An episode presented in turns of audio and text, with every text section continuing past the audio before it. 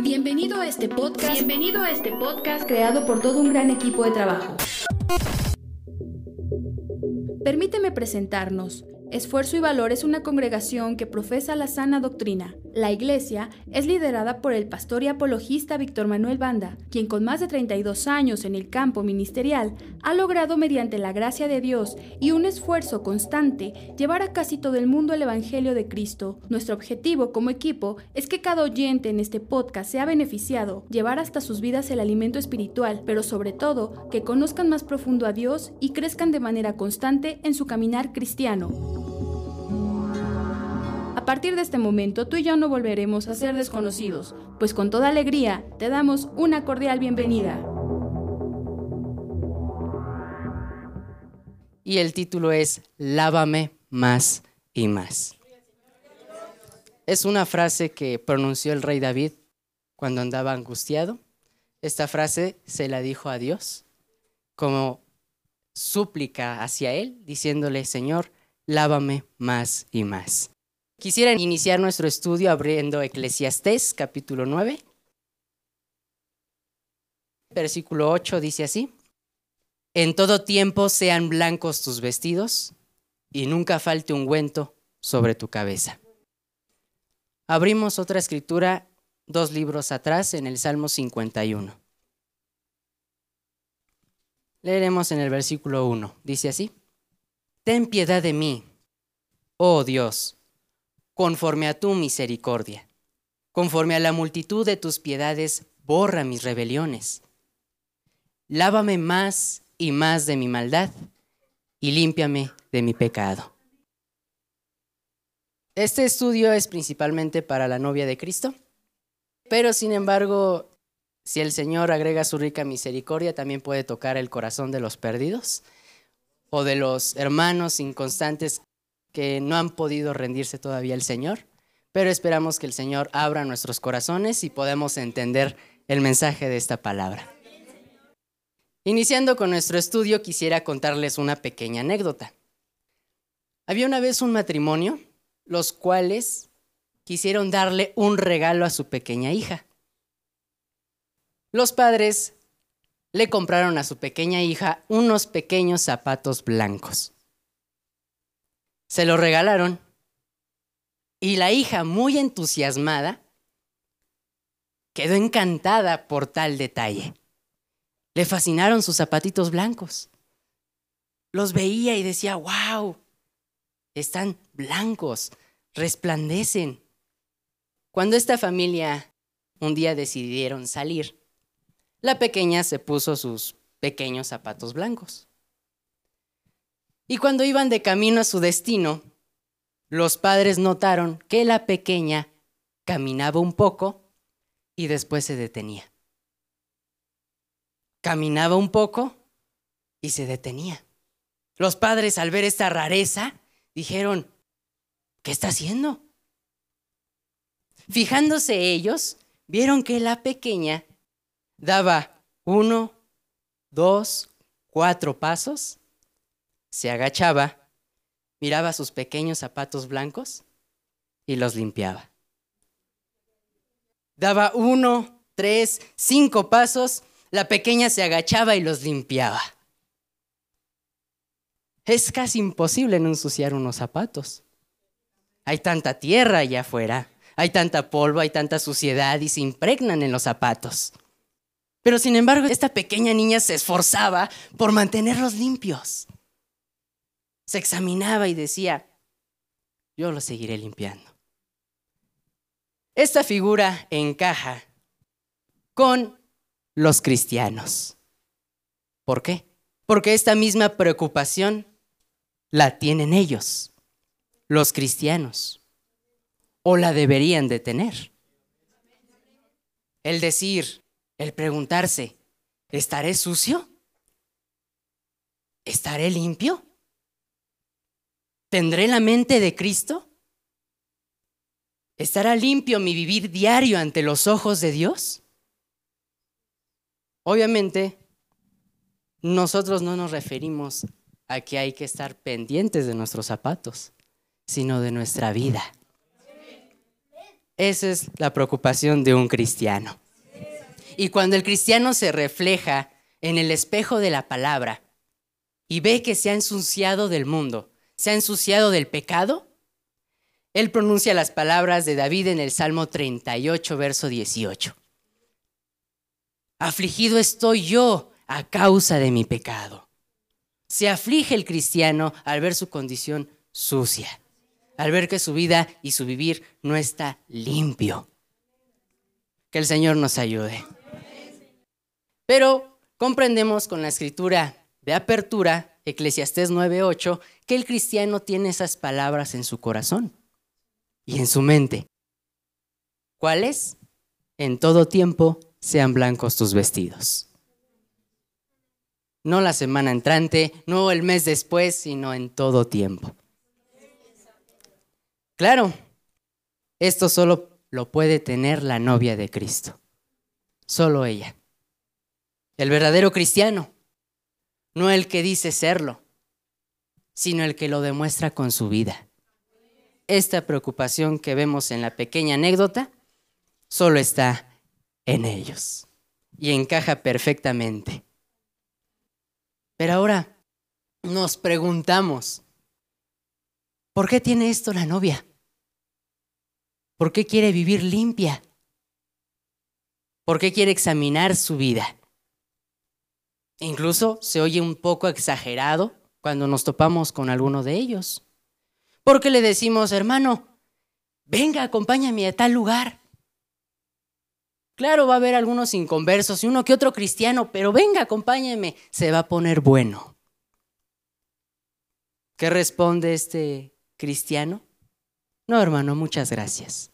Allí solo va a haber incrédulos. No va a haber verdaderos cristianos, sino tibios igual que usted. Permítame. Gracias. ¿Por qué quiere vivir Primera de Tesalonicenses 5:22? ¿Por qué la novia quiere vivir pura, limpia? La respuesta nos la da la Biblia en Primera de Tesalonicenses 4. Le damos la honra y la gloria al Señor. Versículo 7. Dice así. Pues no nos ha llamado Dios a inmundicia, sino a santificación. No fue llamado al pecado. La novia no fue llamada a revolcarse como el mundo, a pensar como el mundo, a vivir como el mundo y a hacer lo que el mundo hace. No fue llamada eso la novia. El llamado dentro de ella es a limpiarse, a ser santa. Es por eso que la escritura encaja perfectamente. Y le damos la honra y la gloria a Dios. E infinidad de escrituras en el Nuevo Testamento confirman esta enseñanza. Apocalipsis 9, 19, 8. Y a ella se le ha concedido que se vista de lino fino, limpio y resplandeciente. Porque el lino fino son las acciones justas de los santos. Efesios 5. Ella será sin mancha, sin pecado, ni cosa semejante. En su vivir diario, la novia quiere andar como él anduvo. Según primera de Juan 2.6. ¿Y cómo anduvo Cristo? ¿Cómo anduvo Cristo eh, a lo largo de su trayecto durante 33 años? Anduvo limpio, obediente. Y cumplida esta trayectoria en primera de Juan, nos dice, porque ejemplo no, os he dado. Él nos dio ejemplo de una limpieza. Bendito sea el nombre del Señor. Bueno, después de decir el inicio de nuestro estudio, continuemos con el desarrollo. Y el desarrollo es para usted, miembro de la novia. Para usted que quiere mantenerse limpio como Cristo. Para usted que quiere guardar su mente y su corazón para Él. Porque a eso usted fue llamado.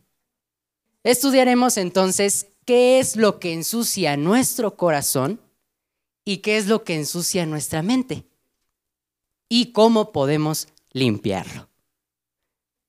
Iniciando con nuestra mente, nosotros tenemos miembros, conductos por las cuales nuestro cerebro recibe información. el tacto, el gusto, el olfato. Pero principalmente tenemos dos conductos por los cuales nuestra mente se puede ensuciar. Y es la vista y el oído. Esos dos conductos son los más fuertes. Vamos a ver qué nos dice Jesús en Lucas capítulo 11. Verso 34 dice así. La lámpara del cuerpo es el ojo. Cuando tu ojo es bueno, también todo tu cuerpo está lleno de luz.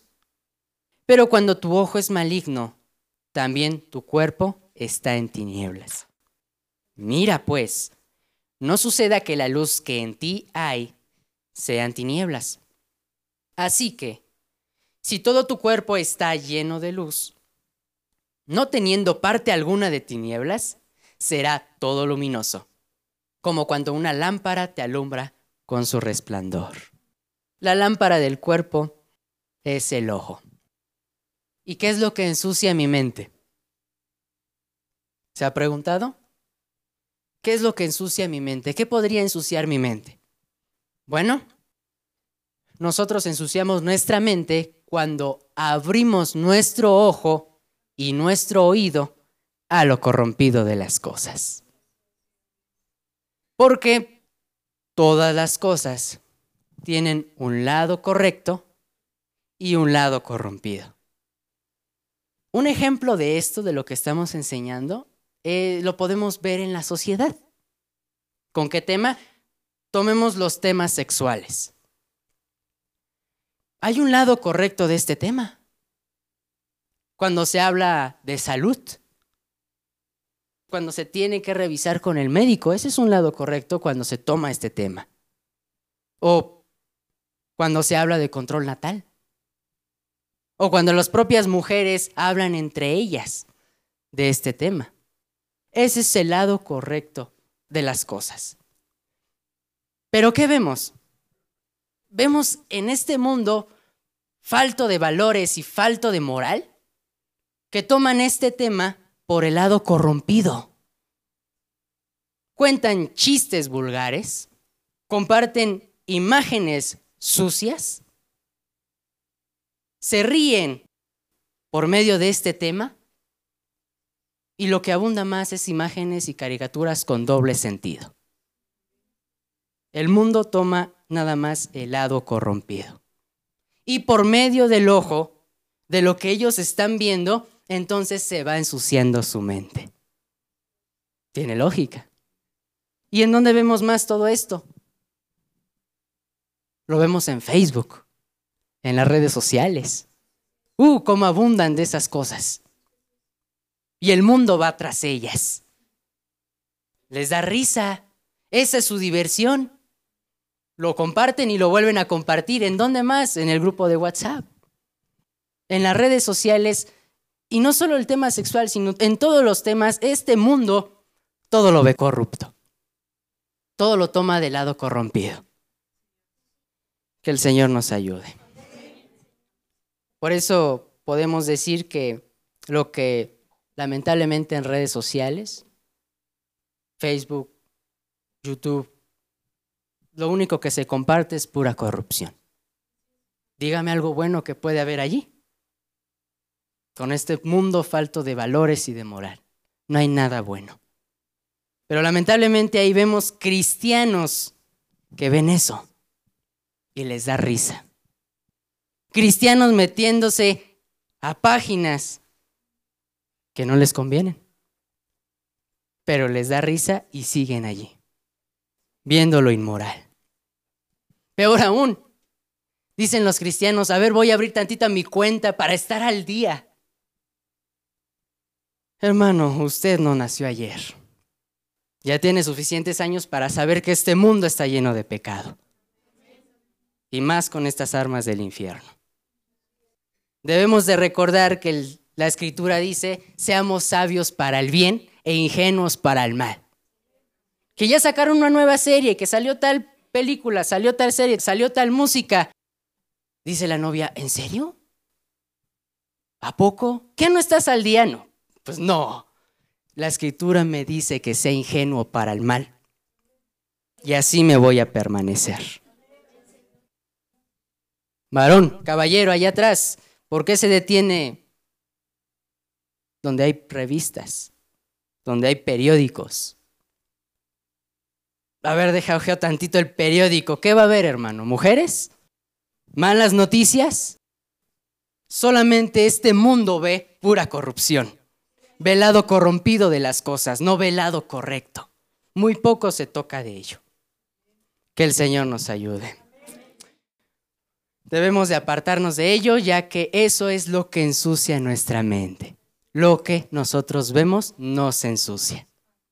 ¿Y cuál es el resultado de una mente sucia? Bueno, la respuesta es la visión de la persona se corrompe a tal grado que ya no hay nada limpio en lo que ve. La visión de la persona se corrompe. Abramos Tito capítulo 1. No lo digo yo, lo dice la escritura. Verso 15. Dice así, todas las cosas son puras para los puros mas para los corrompidos e incrédulos, nada les es puro, pues hasta su mente y su conciencia están corrompidas. Qué descripción tan más atinada. Antes de proseguir, quiero explicar que nosotros vemos con la mente, a través de los ojos. Nosotros no vemos con los ojos, vemos a través de la mente por medio de los ojos. Por medio de los ojos. Entonces, cuando la mente está limpia y ve aquello, ve lo que publican y la mente está limpia, él lo va a ver puro. No va a haber perversidades. Pero ¿qué pasa con el que tiene su mente corrupta, corrompida? Bueno, él ya no lo va a ver limpio. Él ya no lo va a ver puro lo va a ver todo pervertido. Todo lo que ve a su alrededor lo ve sucio. Así de sencillo. Si tienes una mente pervertida, sucia, así lo verás. Si tienes una mente limpia, verás puro y limpio. Por ejemplo, en el trabajo, llega una muchacha, le saluda ¿Y qué dice el que tiene una mente corrompida? Ay, ya le gusté. Llega otra ocasión, le pide un favor, lo toca, quiere conmigo, se me está insinuando. Ese es el resultado de una mente sucia. ¿Por qué? Porque abriste tu ojo a lo lado corrompido de las cosas. Que el Señor nos ayude. Pero no solo podemos ensuciar nuestra mente con lo que vemos, aguas, también con lo que oímos. Entra la misma regla, al prestar nuestro oído a lo corrompido de las cosas, no a lo bueno, no a lo agradable, no lo admirable, entonces nuestra mente también se ensucia. Un ejemplo muy claro. Cuando la hermana empieza a escuchar chismes, cuando la hermana empieza a escuchar críticas, ella poco a poco lo empieza a ver sucio. No de inmediato, sino poco a poco en lo que escucha, en lo que escucha. Pero va a llegar un momento cuando la hermana va a llevar también ella la crítica, va a llevar también ella el chisme. Y todo lo que ve lo va a ver sucio, lo va a ver mal ve a tal grupito y ¿qué dice ella? ¿Qué estarán haciendo? Yo digo que están criticando, eso sí. Ya me volteé a ver, no, sí, están hasta hablando de mí. Esos grupitos están mal. Mira, aquellos hermanos, eso está mal. Ese es el resultado de abrir nuestro oído a la crítica. Vamos a ver todo mal mueven, hacen o deshacen, lo vamos a ver mal. Por medio del oído ensuciamos nuestra mente. Pero los que estamos luchando en mantener limpia nuestra mente, nos apartamos de eso. No solo de eso, sino también de las personas que tienen eso, que tienen la crítica. Hay que apartarnos de ellas. No lo digo yo, lo dice el reverendo William Branham. Voy a leer un extracto del profeta en la página 29 de El mensaje es tu vida digna del Evangelio. Leo una porción sobre este tema y dice, luego han visto a aquellos que cada vez que uno los ve, los evita. Siempre quieren hablar acerca de algo malo y quieren hablar acerca de alguien. Por eso uno dice, oh no, ahí viene y va a criticar a alguien. Está aquí y va a hablar de este hombre. Todo lo que por el estilo hace es contar chistes sucios o algo acerca de las mujeres. Algo por el estilo. Uno no desea estar con esa clase de gente. ¿Ven? Ellos crean al parecer que son personas amables, pero crean esa clase de atmósfera. Y las cosas que usted piensa, las cosas que usted hace, las acciones, las cosas sobre las cuales usted habla, todo eso crea una atmósfera. Y si esto es en el cristianismo, ¿cuánto más allá afuera? Hay muchísimas malas compañías. ¿Qué dice el profeta? Hay que apartarnos de ellas. Muy bien. Lo único que limpia una mente corrompida una mente sucia, lo único que lo limpia es la lectura de la palabra de Dios. La propia Biblia nos muestra la respuesta. Efesios capítulo 5, verso 25, dice así. Maridos, amad a vuestras mujeres, así como Cristo amó a la iglesia y se entregó a sí mismo por ella, para santificarla habiéndola purificado en el lavamiento del agua por la palabra. El agua de la palabra. Mientras más lea usted la Biblia, más y más se va usted limpiando. La suciedad que tenemos, que hemos visto, oído, al escuchar la Biblia, al leer la Biblia, se va limpiando, se va lavando. Gloria al Señor. Es por eso que la frase que dicen allá en el mundo, que no la repiten en el trabajo, que no la dicen ahí con la familia, la frase de, oye, no vayas ahí con los aleluyos, porque te van a lavar el cerebro. Pues en cierto sentido tienen toda la razón. Tienen toda la razón porque al escuchar la palabra del Señor, nuestra mente cochambrosa se va limpiando se va limpiando de toda esta suciedad. Qué gloriosa revelación. Hay que esforzarnos, caballeros, por leer la Biblia. Esa es la respuesta. En el mensaje La batalla más grande jamás peleada, página 14, el profeta habla sobre cómo la palabra limpia la mente, diciendo el siguiente párrafo. La mente, al leer, acepta la vida, que es la palabra de Dios. Y de ella viene la vida. No son tan solo sus pensamientos que lo hacen, sino que es la palabra de Dios traída por el conducto de su pensamiento. No obstante, su mente la acepta. Ella la capta. ¿Qué es lo que controla su mente? Su espíritu. Y su espíritu capta la palabra de Dios. Y esta es la que contiene la vida. Ella trae la vida a usted. Oh, hermano, cuando eso sucede, cuando la vida baja por ese conducto entrando en usted, la palabra de Dios se manifiesta nuevamente en usted. Gloria al Señor. Bueno, ya sabemos cómo mantener limpia nuestra mente y cómo lavarla. Ahora pasemos al corazón nuestro corazón. ¿Cómo se ensucia nuestro corazón? ¿cómo se puede ensuciar mi yo interno? Bueno, la única cosa que nos ensucia es el pecado. No hay otra cosa. El pecado es la que nos ensucia a nosotros. Entre más pecado, más sucio estará nuestro corazón. Y entre menos pecado, más limpio estará nuestro corazón. Y por esa suciedad que hay en el corazón de las personas, será lo que los mande al infierno.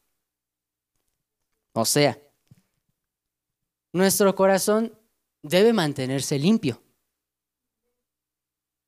para Dios.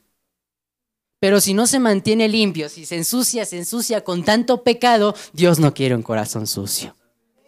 Y por causa de su suciedad que ellos practican sin que nadie los obligue, porque ellos mismos van y se emborrachan, ellos mismos van y quebrantan los diez mandamientos y un muchos más que hay en la Biblia, y se ensucian, ensucian, entonces esa maldad, esa suciedad será los que los lleve al lago del fuego. Y no solo a pecadores, sino también a cristianos. ¿Y de qué formas el pecado se puede cometer? De tres formas. Uno, por nuestra mente, por nuestras acciones y por nuestras palabras.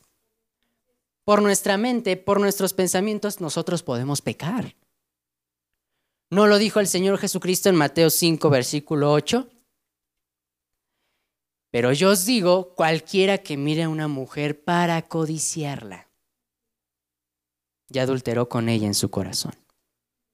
Cualquiera que la mire, cualquiera que se acueste con ella en sus pensamientos, ya pecó. Eso ensucia nuestro corazón. Caballeros, por eso usted está en esa condición fría porque está ensuciando su corazón.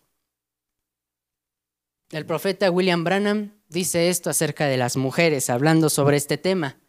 Esta forma, eso forma un tiempo de prueba. Y el diablo embellece a las mujeres y las desnuda y las pone allí para probarlos a ustedes. Hombres, volteen la cabeza. Sean hijos de Dios. Mujeres, vístanse como hijas de Dios no tengan que responder por adulterio allá en aquel día. Que el Señor nos siga ayudando. Pero hay que poner también nosotros por obra lo aprendido. Pecado por nuestras acciones. Por nuestras obras también podemos pecar. Por lo que nosotros hacemos. Y el apóstol Pablo, sabiendo esto, nos dice en Efesios 5:11, y no participéis ¿Quién? Los cristianos, nosotros, de las obras infructuosas de las tinieblas, sino más bien reprendedlas, porque vergonzoso es aún hablar de lo que ellos hacen en secreto. ¿Cuántas cosas no se cometen? Dice el apóstol Pablo, no hagáis sus mismas obras, reprendedlas. También por nuestras palabras podemos pecar y así ensuciar nuestro corazón. Porque dice Efesios 4, versículo 29, ninguna palabra corrompida salga de vuestra boca. Eso quiere decir ninguna maledicencia, ninguna grosería y cuántos vemos allá afuera. Maldice y maldice. Pues cada que maldicen van ensuciando su corazón. Un corazón limpio, un corazón sucio no es agradable al Señor sino un corazón limpio. Pero gracias a su rica misericordia, aunque estos puntos y pecados, acciones nos parecen muy difíciles, tenemos estudios que nos ayudan a comprender más el panorama y así seguir luchando en ello. Tanto estas tres formas de pecar. Bendito sea el nombre del Señor. Ahora, ya vimos cómo se ensucia. Ahora, ¿qué limpia? ¿Qué lava? Un corazón. ¿Qué me limpia a mí? ¿Qué lo puede limpiar usted? Si usted ha cometido algo de esto, usted está sucio por medio de las escrituras. Pero no, Dios no es un Dios injusto al decir, oye, eres un pecador. Tienes un corazón sucio, no, sino Él también te da la solución. Te da la respuesta. Y te dice, hijo, yo no quiero que seas como el mundo. ¿Qué beneficio tiene maldecir? ¿Qué de beneficio tiene tomar, beber cerveza? ¿Qué de beneficio tiene criticar, juzgar todos los pecados? ¿Qué beneficio? No tiene ninguno. Si no es muerte lo que te lleva. Por eso, mejor hijo, límpiate. ¿Pero con qué, Señor? Bueno, el único remedio es la sangre de Jesucristo. Ese es el único remedio. Fuera de ella no hay nada que lave el pecado. La sangre que Él derramó hace dos mil años, cuando lo latigaron, cuando lo escupieron, cuando lo ensangrentaron, cuando su carne se abrió, esa sangre que brotó es la que a nosotros nos lava. Porque era una sangre pura y sin mancha. Veamos esta comprobación en Jeremías capítulo 2. Verso 22. Dice así aunque te laves con lejía y amontones jabón sobre ti, la mancha de tu pecado permanecerá aún delante de mí, dijo Jehová el Señor. Con jabón y lejía se limpiaban en aquel tiempo. Era lo que usaban para limpiarse. Pero ¿qué dice el Señor? Nada, nada de eso podrá limpiar tu mancha de pecado. Cuando teníamos una vida religiosa antes, ¿qué usábamos o qué creíamos necesario hacer para limpiarnos, para expiarnos? Bueno, pues hacíamos mandas, prendíamos veladoras cada noche, cada día. Nos íbamos de rodillas a tal mezquita, a tal iglesia, con tal de alcanzar un perdón de Dios. Más siendo católicos, hacíamos rosarios. Decíamos rosarios, decíamos este, Padre Nuestro, lo que nos pusiera el sacerdote, lo que a su mente le convenía hacer, para expiarse, para sentir un poco de tranquilidad. Pero todo lo que lamentablemente esas personas hacen, sin ofenderlas, todo lo que ellos hacen es en vano. No hay nada que pueda limpiar tu pecado delante de Dios. Ni una manda, ni una misa, nada. No existe tampoco el purgatorio para ir limpiarte. Porque no hay ninguna escritura bíblica que nos hable acerca de esto aquí. Nada. Solo se nos da una cosa. Y solo usted necesita una cosa. Y la respuesta está en la Biblia. Primera de Juan, capítulo 1. Verso 7. Pero si andamos en luz, como Él está en luz, tenemos comunión unos con otros.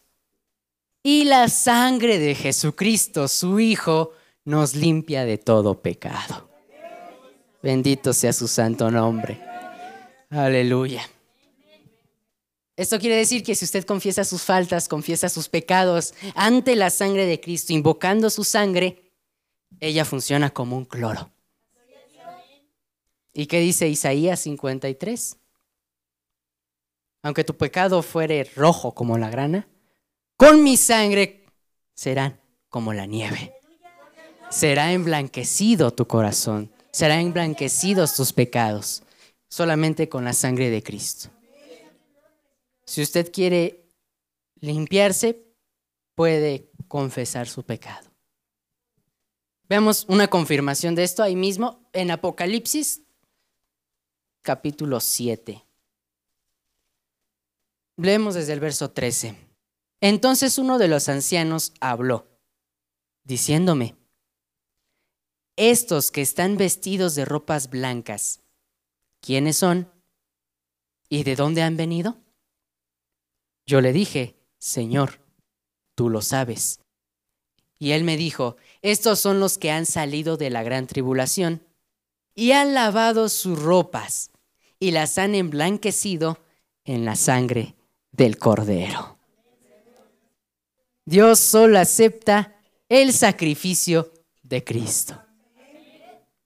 Cuando Jesucristo murió hace dos mil años, Él resucitó, como se nos muestra en la Biblia, en los cuatro evangelios. Pero Él no solo resucitó y ya, no. Él no sigue clavado en la cruz como muchos crucifijos. No, Él resucitó. Pero sus manos horadadas siguen. Y por medio de sus manos horadadas sale sangre, sangre santa. Imagínese el dolor que sintió Jesús al ver sus manos clavadas en la cruz. Al enterrarte un clavo, si con una aguja ya andamos quejándonos. Ahora un clavo. Y ese hoyo que dejó los clavos, por medio de ahí sale la sangre de Cristo. Y cuando Él resucitó, ascendió a los cielos. Y allá arriba sigue Él. Sigue Él alzando sus manos sobre el pecador. Su sangre sigue corriendo sobre aquellos corazones sucios. Y cualquier ser humano tiene acceso a ella. Eso es lo más glorioso. La sangre de Cristo está al alcance de todos. Cualquier pecado que sea es borrado. Violadores, mentirosos, adúlteros, concupiscentes, fornicarios, borrachos, idólatras, cualquier pecado, si usted va y confiesa sus pecados, la sangre lo limpia. Usted tiene acceso. Desobediencias a los padres, maledicencias, Él lo limpia. Cuán hermoso es nuestro Señor. Bendito sea su santo nombre. Quisiera marcar ahora al final de este estudio que hay un tiempo límite. ¿Para qué? Hay un tiempo límite para que el ser humano se limpie, sea limpiado. ¿Por qué? Porque esta sangre no va a durar mucho tiempo. Un día esa sangre se va a quitar. Y cuando se quite esa sangre que intercede por usted como un arco iris sobre la tierra, Dios entonces va a ver el corazón sucio, la mente sucia. Y como Él es santo, su ira santa se va a derramar sobre la tierra. Será algo muy terrible cuando Dios destruye el pecado cuando Dios destruya los corazones sucios. Hay límite de tiempo. Y solo aquellos que se han limpiado de mente y corazón podrán ver a Dios. Ah, bueno, eso lo dice el hermano Neftalí. No, lo dijo el maestro, el propio Señor Jesucristo en las nueve bienaventuranzas. Mateo 5.8. Bienaventurados los de limpio corazón, porque ellos verán a Dios. Solo los de limpio corazón podrán ver a Dios. Pero lamentablemente se nos olvida. Se nos olvida como cristianos orar, orar, orar para que Él nos limpie con su sangre. ¿Creemos acaso que estamos bien ante Dios? ¿Creemos acaso que por asistir al tabernáculo de esfuerzo y valor estamos limpios? No, mi hermano. Nuestro corazón todavía le faltan varias cosas.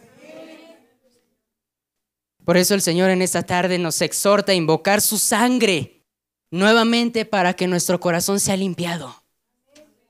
Invocar, invocar su sangre, Señor, límpiame, límpiame de mi pecado. ¿Qué acaso se le olvidó la escritura de Hebreos 13? Sin santidad nadie verá al Señor.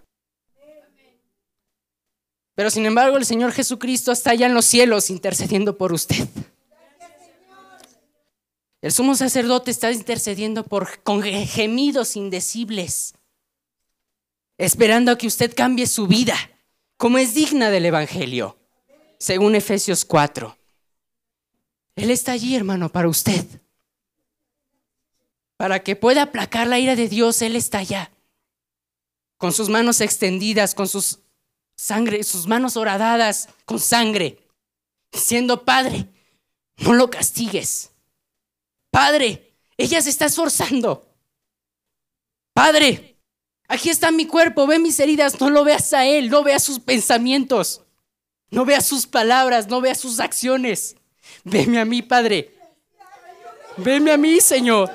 Padre es débil, dale una oportunidad más. Ahí está Jesús intercediendo por usted en esta tarde. Mientras usted peca sin conciencia, libremente pecamos. Señor, tenga misericordia. Pero el Señor no deja de interceder por usted ni por mí. Es tiempo de aclamar por su sangre que Él derramó en el Calvario. Porque un día esa sangre será quitada. Y no habrá nada ni nadie que interceda por usted, quien lo pueda salvar de la ira de Dios. Cuando la ira de Dios sea derramada sobre este mundo lleno de pecado. Hermano, pellizquese su conciencia. Porque si usted no se ha lavado constantemente, usted se perderá. Señor, tenga misericordia. Hermano, tenemos que clamar como lo hizo David, diciéndole, Señor, perdóname, tenga misericordia de mí. Abra el Salmo 51. Conociendo ahora este estudio, tenemos que repetir urgentemente, día y noche y sin parar, las palabras del rey David. Verso 1. Ten piedad de mí, oh Dios, conforme a tu misericordia. Conforme a la multitud de tus piedades, borra mis rebeliones. Lávame más y más de mi maldad y límpiame de mi pecado. Eso es lo que le debemos de decir al Señor en oración constante. Lávame más, lávame más y más, más Señor, más. Necesito estar limpio para que usted venga por mí un día. ¿Acaso estamos limpios? Necesitamos más de su sangre. El profeta William Marion Branham pronuncia así, hablando de la limpia novia. Yo no entiendo cómo puede imaginarse que la novia pasará por la tribulación. ¿Por qué tiene que pasar por la tribulación cuando no tiene ni un solo pecado?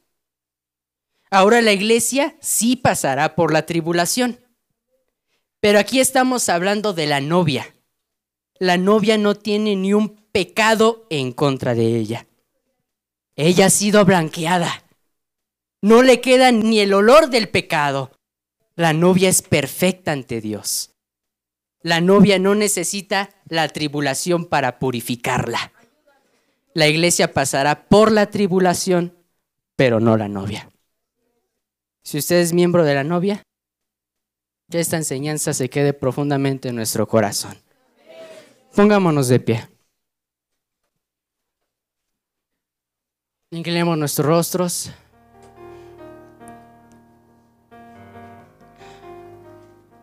Hermano, hoy es el día, hoy es el tiempo que de ahora en adelante usted clame a esa sangre para que lo lave más y más y apartarnos de lo que nos ensucia nuestra mente, lo que ensucia nuestro corazón.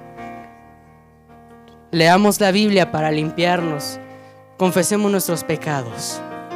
Solo eso podrá salvarnos.